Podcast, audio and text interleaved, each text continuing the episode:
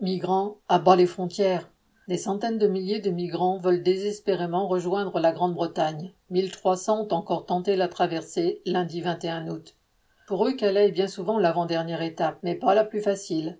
Car si des bénévoles se dévouent pour leur procurer un minimum d'eau, de pain et d'abri, les autorités font au contraire tout pour leur rendre la vie impossible. Le préfet du Pas-de-Calais, récemment nommé, a interdit la distribution de vivres dans certaines rues.